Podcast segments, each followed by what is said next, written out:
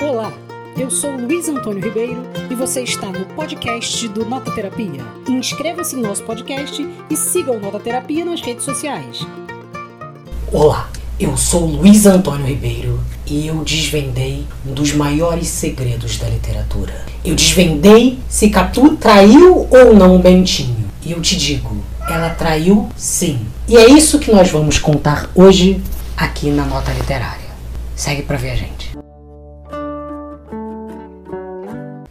Essa talvez a maior pergunta da literatura brasileira, né? Capitu traiu ou não Bentinho? Eu acho que as pessoas já fizeram mais de mil teorias sobre isso, já olharam de todas as perspectivas. E cada geração que vem existe uma nova reinterpretação dessa grande dúvida, desse grande dilema. E aqui hoje eu vou trazer um ponto de vista que talvez não seja o que vocês estejam esperando e não seja também aquilo que eu tenho anunciado no começo. Mas vamos ver isso com calma.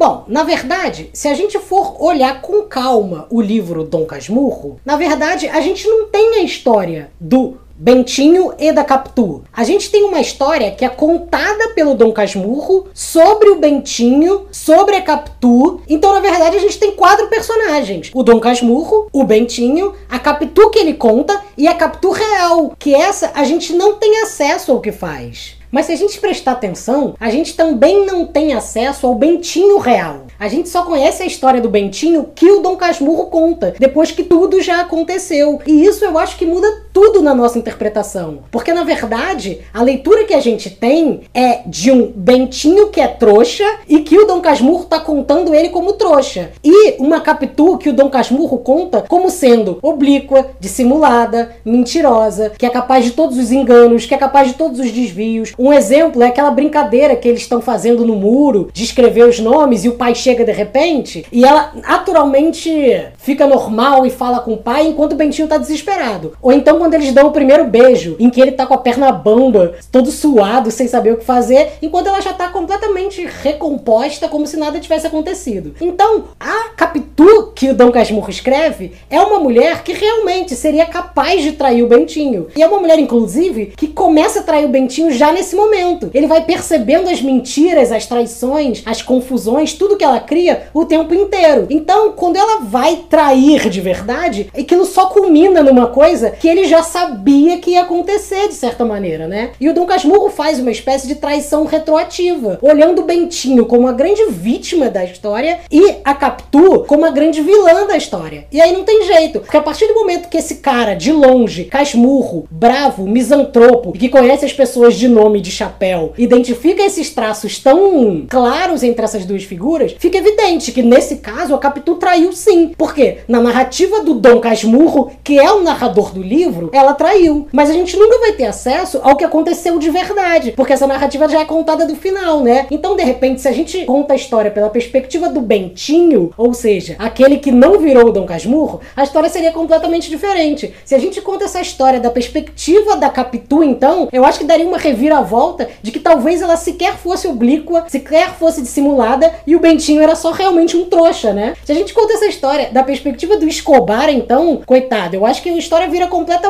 uma coisa sem sentido, de tão diferente, porque no fundo ele era só um amigo, né? E aí, por fim, eu acho muito importante a gente pensar que, de certa maneira, da perspectiva de Dom Casmurro, mesmo que a Capitu não tenha traído, o Bentinho foi corno o tempo inteiro. Então o Bentinho é um grande corno da história de Dom Casmurro, independente do que a Capitu tenha feito ou não. Isso pode parecer irônico, mas é real, porque a característica de ser corno não tá em si se a outra fez ou não, mas da capacidade que você tem de introjetar dentro de você todas essas características: a desconfiança, a culpa, a perseguição perseguição, achar que você não tá acessando o que ela tá pensando e ao mesmo tempo imaginar que ela tá te enganando o tempo inteiro. Isso é característica clássica do corno Bentinho. E o Dom Casmurro só expressa isso na sua perspectiva misantropa que não tem interesse na humanidade e que vê na Capitu uma pessoa que estragou a vida dele. Bom, de certa maneira, para alguém que é como ele é, ele pode dizer que sim, mas a Capitu no fundo, ela acaba sendo uma vítima da narrativa do próprio Dom Casmurro. E esse grande dilema precisa ser desconstruído a partir da sua materialidade de verdade. E a gente precisa entender que traiu ou não, isso tá, na verdade, na escrita do Machado de Assis e não num fato que a gente pode desvendar, não é mesmo?